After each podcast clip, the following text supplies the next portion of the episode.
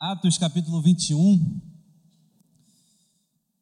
Foi uma palavra que Deus colocou em meu coração de ontem para hoje.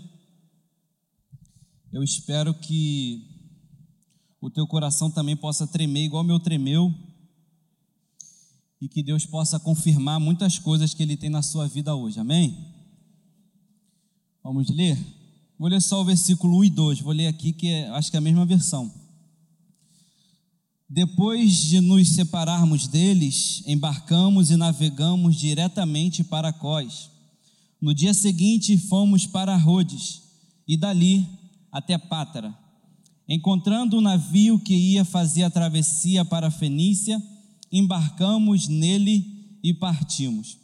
Eu queria pedir para a gente ler juntos o versículo 2. Tem como botar aí, por favor? Para todo mundo ler? Vamos lá? Um, dois, três. Encontrando o navio que ia fazer a travessia para a Fenícia, embarcamos nele e partimos. Amém. É, eu estava. É, desde quando eu soube que ia pregar, eu estava preparando uma mensagem, Salmo 73. E mas quando eu estava em Brasília, é, a trabalho lá, eu estava lá no, no, hotel com meu amigo, fazendo minhas devocionais, e Deus falou muito comigo através dessas passagens que a gente vai ler hoje. E eu, depois que eu fui ler de novo em casa ontem, eu senti algo diferente, eu entendi em Deus que era isso que Ele queria falar. Então, eu não sou muito bom de botar tema, não, nem consigo fazer isso direito, mas o pessoal do, não sei se, se botaram, o pessoal da, da conexão pediu para eu mandar o tema, mandar tópico. O tópico é muito difícil, eu não sei não. Mas o tema, o tema que veio na minha mente foi não entre no barco. E eu queria falar para você não entrar no barco, tá? Você vai entender o porquê. Essa passagem que a gente leu conta a história, obviamente, de Paulo e de alguns de seus discípulos, e muitos dizem que até Lucas também estava junto com ele, né? Quando a gente vê um pouco mais na frente, vê que Lucas começa a se colocar como primeira pessoa também na história. Ele vai falar de Paulo e fala: e nós embarcamos, e nós fomos, e nós fomos recebidos. Então Lucas estava com ele. Então, quando Paulo ele é, parte para Jerusalém, parte depois para Roma, no final aqui do capítulo de Atos, a gente aprende algumas coisas.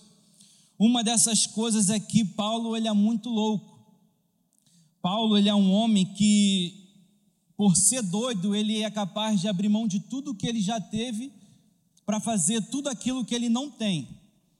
Paulo ele é capaz de abrir mão de tudo o que ele tinha para ter simplesmente nada. Então, a gente vê a história de um homem que faz questão de se entregar para Jesus a troco de nada, entre aspas, né? Ele faz questão de perder tudo o que ele tinha para ele passar a ter nada. A prova disso é quando a gente vê no capítulo anterior, capítulo 20, a partir do versículo 22, ele diz assim: Agora, compelido pelo Espírito, estou indo para Jerusalém, sem saber o que me acontecerá ali só sei de uma coisa: que em todas as cidades o Espírito Santo me avisa que prisões e sofrimentos me esperam. Todavia, eu não me importo, nem considero a minha vida valor algum para mim mesmo. Se tão somente puder terminar a corrida e completar o ministério que o Senhor Jesus me confiou, de testemunhar do evangelho da graça de Deus. Então, Paulo, há muito tempo antes dele viajar, o Espírito Santo já falava para ele: Paulo, você vai viajar, você vai para Jerusalém, mas vou falar uma coisa: você vai sofrer muito.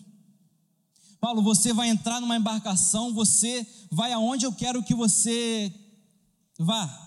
Mas eu posso te avisar uma coisa: você vai sofrer, cara. Você vai sofrer de uma forma que você nem imagina, mas você vai sofrer. E Paulo simplesmente fala que eu não considero minha vida de valor algum se tão somente eu puder completar a carreira que ele me propôs. Eu acho esse cara um pouco doido.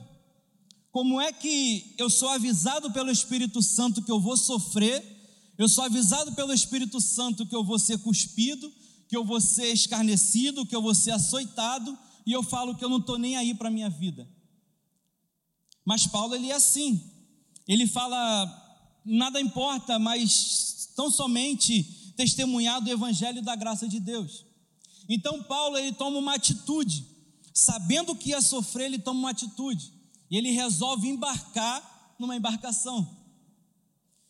Paulo ele faz questão de comprar um ticket ou uma passagem, enfim, e pegar um navio para ir até Jerusalém. Sendo que algum tempo antes, o Espírito Santo já tinha mandado ele sair de lá correndo. O Espírito Santo falou: Paulo, sai de Jerusalém agora, que as pessoas vão te matar aí. Mas depois de um tempo, o Espírito Santo fala: Paulo, volta para Jerusalém, porque você vai sofrer, mas eu quero você lá. E eu já aprendo uma coisa: que por mais que eu esteja no lugar onde Deus quer que eu esteja, mas não for o tempo que Ele quer que eu esteja ali, eu estou fazendo besteira com a minha vida. O Espírito Santo falou: você vai chegar lá, mas eu já estou lá, de acordo com a minha própria vontade. Não é o Espírito Santo que está me fazendo chegar lá. Tem muita gente, eu acho que isso vai servir para alguém aqui hoje, que o Espírito Santo já prometeu algumas coisas. O Espírito Santo já prometeu que vai levar para cantar em alguns lugares, pregar em outros lugares, que vai ter um nome conhecido, que vai ter o um nome em todo o país e fora do país, mas alguém, as pessoas, nós talvez, estejamos tentando fazer alguma coisa com as nossas próprias vontades para alcançar aquilo que ele prometeu. Síndrome de Sara. Mas Paulo ele chega a um tempo onde ele ouve a voz de Deus e ele resolve atender. E ele pega a embarcação e vai. Ele vai sofrer, vai muito, mas ele vai, porque ele não está nem aí para a vida dele. E quando ele pega a embarcação, passa por alguns lugares, quando ele chega em Jerusalém, ele encontra alguns irmãos, ali se eles se confraternizam, faz orações e súplicas, cultos, e, enfim. Mas chega um homem, um profeta do Senhor chamado Ágabo, e fala para ele: Paulo, o Espírito Santo tem falado alguma coisa comigo. E Paulo pede para ele falar e ele faz o seguinte, como diz a Bíblia. A partir do versículo 10 do capítulo 21, ele pega o cinto de Paulo, tira o cinto dele, amarra nas suas próprias mãos o profeta e fala: Paulo, o Espírito Santo está me falando que quando você chegar no centro de Jerusalém, começar a pregar, você vai estar assim do jeito que eu estou te mostrando, com tudo amarrado. E ele até diz: o dono desse cinto vai sofrer as prisões que eu estou mostrando para você. É algo até interessante de ler, depois você leia, capítulo 21 de, de Atos. Então fala: o dono desse cinto que eu estou fazendo isso aqui, que era Paulo, vai sofrer a mesma coisa, vai ser preso, vai ser escarnecido. E os irmãos com coração é, é, de amor por Paulo falam: Paulo, não faça isso com você. Os irmãos da igreja falam: Paulo, não vai. Paulo, você vai fazer uma loucura. Os irmãos da igreja, os irmãos cheios do Espírito Santo, falam para ele: Paulo, desiste. Mas Paulo está preso numa palavra que Deus deu a respeito dele, e não do que os seus irmãos vai dar a respeito dele. Aconteceu isso com Jesus, pode perguntar para Jesus. Jesus fala: Me importa ser morto, ser crucificado, e ao terceiro dia ressuscitar. Mas Pedro vira para ele: Senhor, não faça tal coisa contra a sua vida. Jesus vira para ele e fala: Aparta de mim, Satanás é preciso que eu morra. Pedro, mesmo estando ali com Jesus, emprestou a sua boca. E alguns irmãos também fizeram isso com Paulo. Jesus falou: Paulo, você vai para Jerusalém, e você vai sofrer em Jerusalém. Mas chega alguns irmãos e fala: Paulo, você vai sofrer em Jerusalém, não vai. Mas Jesus falou: vai, você vai sofrer. Os irmãos falaram: Paulo, você vai sofrer, não vai. Mas Paulo, por mais que ele amasse muito e muito seus irmãos, ele não ouve qualquer um porque mais importa para ele a palavra que Deus tem a respeito dele do que qualquer outra pessoa tem a respeito dele. A palavra que Deus tem ao seu respeito é muito maior do que a palavra que a sua esposa, seu marido, sua mãe, seu pai, seu filho, seja quem for, tem a respeito de você. Se Deus prometeu que você vai chegar lá, alguém vai virar para você e falar: Você é louco, você não vai chegar lá, não tem como, é um em um milhão que acontece isso. Mas você vira e fala, mas foi Deus que prometeu, então eu vou chegar lá. E Paulo ele tem essa palavra no seu coração e ele vai. E acontece algumas coisas. Paulo é preso, Paulo é, é escarnecido, Paulo passa por algumas, alguns é, é, tribunais. Paulo passa por, por um monte de lugares. Ele chega no capítulo 23, é, no capítulo 22 ainda, ele, ele, ele é pego por, por alguns é, cidadãos romanos, ele é levado para ser açoitado, e aqueles homens ele iam fazer com que Paulo confessasse algum pecado batendo nele. Mas olha que coisa interessante, aqueles homens eram romanos, Paulo também era romano. E a lei dizia que se um romano batesse outro romano sem uma, uma pena é, é, julgada, uma pena é, transitada e julgada, vamos dizer assim hoje, você era morto. Então não era qualquer pessoa que podia bater no romano. Você precisava saber se a pessoa é, é, foi realmente julgada, se a pessoa realmente fez alguma coisa, para você poder chicotear ela, bater nela, prender, qualquer coisa. Então aqueles homens chegam para Paulo e quando vai bater em Paulo, Paulo fala: É lícito bater em um romano, cidadão romano? E um centurião vira para Paulo e fala: Ué, por muito preço eu paguei para ter a minha nacionalidade romana. Paulo vira para ele e fala: Mas eu tenho desde natureza, eu tenho desde nascença. Foi só eu nascer que eu tenho a natureza romana. E aqueles homens falam: Por que você não me avisou antes, Paulo? Se eu te batesse, eu poderia ser morto. Se eu encostasse um chicote em você, de acordo com o decreto de César, eu poderia ser morto. Mas a pessoa que resolveu embarcar no caminho do Senhor, a pessoa que resolveu adentrar nos projetos do Senhor, ela entende que ela não pode prejudicar alguém, mesmo que ela esteja sendo injustiçada. Paulo entendia que por mais que ele estivesse sendo injustiçado, ele não poderia cobrar de ninguém isso. Aqueles homens viraram para ele e açoitar ele. Se ele fosse igual eu, eu ia deixar ele me açoitar uma vez. Depois que eu fosse açoitado uma vez, eu ia falar: eu sou romano. E aquele homem que me açoitou ia ser, ia ser morto. Mas Paulo ele tinha a mente de Cristo. Paulo ele tinha um coração de Cristo. Paulo sabia que se aquele homem batesse nele sem ele avisar, aqueles homens todos iam ser mortos. Mas Paulo avisa antes, porque mais vale para ele a justiça de Deus imputada na vida de alguém do que a injustiça de alguém imputada na vida dele. É melhor Deus imputar sua justiça em alguém, mesmo que esse alguém esteja fazendo injustiça contra mim. É essa a mente de Cristo. Mas não é essa a minha mente, infelizmente. Se eu estiver sendo injustiçado, é bem provável que eu faça alguma coisa para essa pessoa cair na injustiça que ela está cometendo contra mim. Mas Paulo nunca pensou nisso, tendo em vista que o Espírito Santo já tinha avisado ele há muito tempo que ele ia sofrer, então ele sabia que ia sofrer. E uma vida para ele vale mais do que a própria vida dele. É a mente de Cristo que ele tem. Esse cara é fora do comum. Então, Paulo, depois de sofrer muitas perseguições, o capítulo 23, no início, diz que houve um alvoroço gigantesco em Jerusalém. Aqueles homens pegaram Paulo, começaram a bater nele, alguns judeus em Jerusalém, bateram, bateram nele, até que os soldados romanos ficaram sabendo, vieram resgatá-lo, tiraram, enfim. O cara sofreu injustiça demais na vida, em pouco tempo, só para ele chegar até Jerusalém. Mas olha o que acontece que Jesus faz com ele no capítulo 23, o versículo 11. Na noite seguinte, o Senhor, pondo-se ao lado dele, disse: Coragem, assim como você testemunhou a meu respeito em Jerusalém, deverá também testemunhar em Roma. O Espírito Santo chega para ele e fala: Já sofreu muito já Está sofrendo muito, tô. Está sangrando, tô. Já pensou em desistir? Não. Pois bem, vai vir muita coisa ainda para você, Paulo. Eu te quero em Jerusalém, mas entre Jerusalém e Roma vai acontecer muita coisa. O Senhor, desde o início, traçou para ele dois caminhos, ou melhor, um caminho inteiro com uma parada em Jerusalém.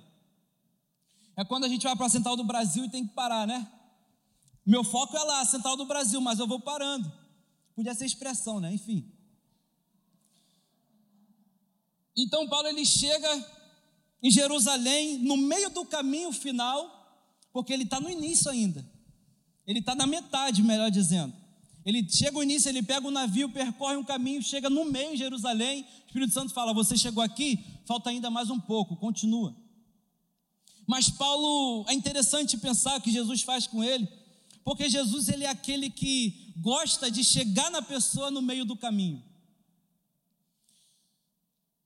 Paulo ele já estava cansado, provavelmente, fisicamente, mentalmente eu não sei, espiritualmente não, mas fisicamente ele estava cansado já. O Espírito Santo chega para ele e fala: coragem. Assim como você falou de mim lá, você vai falar lá, mas daqui até lá é muita coisa. Mas é interessante porque Jesus aparece do lado dele. Jesus aparece coladinho com ele e fala: Meu servo, tenha coragem. É lindo demais como Jesus ele faz questão de nos confortar no meio do caminho. Se você pensar, como Paulo bota, se você pensar numa corrida, numa maratona, meia maratona, seja o que for, você vai ver que o início da corrida está todo mundo no pique. No início da corrida está todo mundo tranquilo, respirando, dando tchau, sorrindo para a câmera. Chega no final da corrida, todo mundo está morto, mas dá o outro, último pique, porque está vendo a linha de chegada. Eu já estou aqui, falta pouco, bora, bora. Você começa a trabalhar na sua mente para você alcançar o seu objetivo, tendo em vista que você já está vendo o seu objetivo. Mas entre os primeiros metros e os primeiros e os últimos milhares de metros, existe uma lacuna muito grande, onde eu tenho certeza que muitos corredores pensam em parar. Mas é no meio do caminho, aonde o cansaço bate, aonde o desânimo bate, aonde a tristeza bate, aonde as incertezas batem, aonde a mente começa a vir setas do diabo, é no meio do caminho aonde eu falo, Senhor, não dá mais. O Espírito Santo vem do meu lado e fala: coragem. Porque é lá no meio, onde eu não tenho com quem contar, que ele chega do meu lado e fala: coragem. É por isso que nas, nas corridas é no meio do caminho que tem água, já viu? O pessoal vai dando aguinha, aguinha para um, aguinha para outro, porque ali, cara, é o pior trajeto que existe. E é por isso que lá em Abacuque, capítulo 3, versículo 2, o profeta escreveu aquilo. Senhor, ouvi a tua palavra e temi. Aviva, ó Senhor, a tua obra no meio dos anos. Porque quando chegar no final, eu já estou vendo a glória do Senhor, para mim é fácil. No início, para mim, ainda estou no pique, mas no meio que é o problema. E eu tenho certeza que tem muita gente aqui que está passando pelo meio agora. E é para você que Jesus mandou vir pregar aqui hoje. O meio do caminho é quando você fala, Senhor, não dá mais. Minha mãe não volta, meu pai não volta, meu filho é só graça, minha esposa não está nem aí para mim, meu marido bate em mim. É nesse meio do caminho que o Espírito Santo está chegando em você e agora e está falando: coragem. Tudo que você está passando agora não se compara com o que eu tenho para você, cara. Você está sofrendo, você está sofrendo. Eu sei o que é isso, eu sei, mas tenha coragem. Nada se compara com a glória vindoura. Aviva, ó Senhor, a tua obra no meio do tempo no meio dos anos a notifica. Porque é no meio do caminho onde eu falo, Senhor, não dá mais, já era, desisti. E Paulo, mesmo assim, depois de receber a palavra do Senhor, de coragem, de ânimo, ele continua para Roma. E chegando em Roma, ou melhor, no caminho até Roma, Paulo passa de novo por muitas, muitos tribunais, muitas falácias, muita coisa que não, que não convém a, a um homem comum como eu. E Paulo, passando por alguns homens, alguns comandantes, alguns governantes, ele chega até Félix. E Félix interroga ele, quer falar com ele, quer, quer tudo. Quer, quer, ele quer desviar Paulo do caminho. Se não, vejamos aqui, em Atos capítulo 24, versículo 25, não sei se eu mandei esse. Mandei. Diz assim: quando Paulo se pôs a discorrer acerca da justiça, do domínio próprio e do juízo vindouro, Félix teve medo e disse: Basta por enquanto, pode sair. Quando achar conveniente, mandarei chamá-lo de novo. Ao mesmo tempo, esperava que Paulo lhe oferecesse algum dinheiro, pelo que mandava buscá-lo frequentemente e conversava com ele. Passado dois anos, Félix foi sucedido por Pôncio Festo. Todavia, porque desejava manter a simpatia dos judeus, Félix deixou Paulo na prisão. Olha que, que loucura que acontece com Paulo. Paulo ele está preso, ele está pronto para ser julgado, e tem um homem que está esperando um suborno de Paulo. Tem um homem que está esperando Paulo oferecer um dinheiro para ele. E a Bíblia diz aqui que todos os dias Félix chamava pra, Paulo para conversar com ele. Eu fico imaginando como todos os dias Paulo chegava até ele e ele ficava, cara, tu vai ficar aqui muito tempo. Tu não tem um faz-me rir aí não? Paulo fala, cara, eu vou ficar aqui. Mas Paulo, você não, você não fez nada, você está aqui injustamente. Me dá um, molha minha mãozinha, que eu deixo você sair. E a Bíblia diz que Paulo ficou preso dois anos. Você tem noção que é ficar preso dois anos, tendo conversa, conversando com o governador todos os dias? Dois anos, cara. Dois anos o governador tentando tirar ele do caminho. Dois anos o governador tirando, querendo tirar ele do foco. Jesus falou para ele que ele ia chegar em Roma, mas ele ia chegar em Roma preso. É essa a vontade de Deus. Se ele fosse se ele fosse solto aqui, desse o dinheiro, fosse solto, ele não ia chegar em Roma, cara. De repente, o trajeto que Jesus preparou para você é de sofrimento, sim. Eu já vi pastores renomadíssimos falando que se você não for próspero financeiramente, você está com problema espiritual com Deus. Pergunta para Paulo se foi isso. Pergunta para Elias se ele teve dinheiro. Pergunta para Jesus se ele tinha onde reclinar a cabeça. Mas as pessoas estão querendo tirar a gente do foco. Cara, me dá um dinheiro que eu te libero. Paulo sabia, não, eu só vou chegar onde Jesus quer que eu esteja se eu estiver preso aqui onde ele mandou eu estar.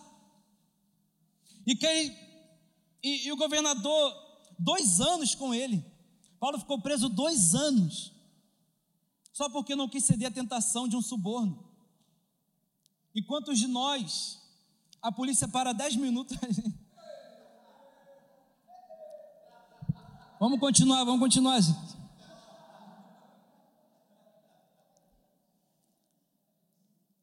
Mas Paulo ele estava focado, cara. Porque ele achou o caminho, ele achou um navio para ele entrar. E o navio representado aqui é o evangelho de Cristo. Paulo ele resolveu embarcar no evangelho de Cristo sabendo que ia sofrer, mas que por mais que sofresse, Jesus nunca iria abandoná-lo no meio do caminho. Quando a gente resolve embarcar no evangelho de Cristo, a gente tem que entender que a gente vai parar em muitos lugares, a gente vai sofrer muitos naufrágios que a gente vai falar aqui bem rápido. Mas se a gente está no navio que Jesus quer que a gente esteja, suborno não pode ser nem um pouco um foco de distração do que Jesus tem para a gente. O Espírito Santo nos chama hoje a aceitar o chamamento de Cristo. Paulo ele resolveu embarcar nessa loucura e ele foi. Chega no capítulo 27, se o louvor quiser vir subindo, pode subir. Chega no capítulo 27, Paulo pega uma embarcação para a Itália mas preso. Ele está preso, mas ele vai para onde Jesus quer que ele esteja. E o capítulo e o versículo 4 do capítulo 27 diz: Quando partimos de lá, passamos ao norte de Chipre, porque o vento nos era contrário. Paulo estava debaixo da palavra de Jesus. Paulo estava ouvindo o que Jesus falou, mas o vento era contrário àquilo que Jesus falou para ele. Paulo estava indo em direção ao que Jesus prometeu para ele, mas os ventos não deixavam ele chegar. Não só isso, mas Paulo entendia que tudo que viesse contra ele era contra a vontade de Deus. porque ele estava de acordo com a vontade de Deus. Deixa eu falar uma coisa: se você sabe o que Jesus tem a seu respeito, tudo que vier para te derrubar é contra Jesus também. Porque se você está debaixo da palavra dele, você está junto com ele andando. Quando Paulo começa, quando Saulo antes, né, começa a perseguir a igreja, Jesus vira para ele e fala: Saulo, por que você está me perseguindo? E Paulo fala: Não, não estou perseguindo você, não, é a igreja, não. Mas se você está perseguindo a igreja, você está me perseguindo. Então, tudo que vier para tentar te distrair do foco que Jesus tem para você, é contrário a Jesus Cristo também. Eu não quero entrar muito no, no mérito, porque eu falei, como, como eu disse, é muita coisa, mas não vai dar tempo. Eu queria ler. É, Está aqui. O, capítulo, o versículo 22 do capítulo 27. Mas agora recomendo-lhes que tenham coragem, pois nenhum de vocês perderá a vida, apenas o navio será destruído. Porque ontem à noite apareceu-me um anjo de Deus, a quem eu pertenço e a quem adoro, dizendo-me: Paulo, não tenha medo, é preciso que você compareça perante César. Deus, por sua graça, deu-lhe a vida de todos e os que estão navegando com você. Assim tenha ânimo, senhores. Creio em Deus que acontecerá de modo como me foi dito. Devemos ser arrastados para alguma ilha. O Espírito Santo apareceu a Paulo de novo e falou: Você vai sofrer um naufrágio gigantesco, agora em direção a Roma. Você vai sofrer muita coisa, mas deixa eu falar: tenha ânimo, tenha coragem, porque no meio do caminho eu estive contigo. Agora, para chegar lá, eu também vou estar contigo. Porque se tem uma coisa que Jesus nunca faz, é abandonar alguém. Eu já fiz muito isso com Jesus, eu abandonei Jesus muitas vezes. Mas uma coisa que ele nunca fez comigo foi me abandonar. E foi assim com Paulo, e vai ser assim com você também. Falou: Ah, Paulo, tenha ânimo, você vai sofrer naufrágio, vai vir muita coisa, vocês vão perder é, é, dinheiro, vocês vão perder a, a, o alimento, vocês vão perder o, o bote salva-vidas, vão perder tudo. E, e aqui Lucas vai descrevendo tudo que eles jogaram no mar, foram jogando tudo fora. Tira, tira cá, tira lá, tira lá, porque eles não estavam conseguindo chegar no local onde eles queriam. Eles chegam no local chamado Malta. Era o, era o ponto final de Paulo, Malta? Não era, mas era onde Jesus queria que ele chegasse também, para passar por ali.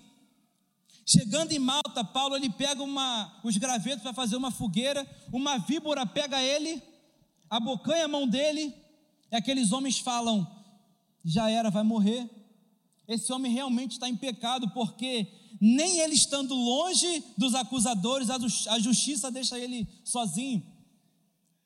Sabe de uma coisa, eu até postei isso uma vez, acho que no Twitter. Não é porque tudo está dando errado que Jesus não esteja com você. Não é porque você vira para alguém e fala, cara, está dando tudo errado na minha vida. Isso não quer dizer que Jesus não esteja com você. Às vezes o fato de estar dando tudo errado é simplesmente o fato porque sim ele está com você. Paulo chega no lugar e só queria fazer uma fogueira mas alguém, uma víbora, pega ele. É bem provável que as pessoas falaram: já era, vai morrer. Mas Paulo sabia quem ele servia. Vamos ficar de pé?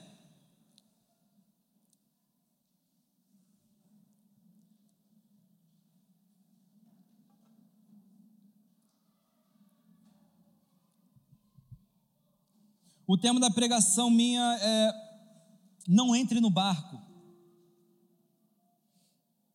O barco, como eu disse aqui bem rápido, é uma representação do Evangelho de Cristo. Ele te chamou. Pode falar uma coisa? Se você não tiver coragem suficiente, não entre no barco. O Espírito Santo chamou Paulo e falou: Você vai sofrer, vai pegar o barco? Paulo falou: Vou, porque em nada eu tenho minha vida como preciosa.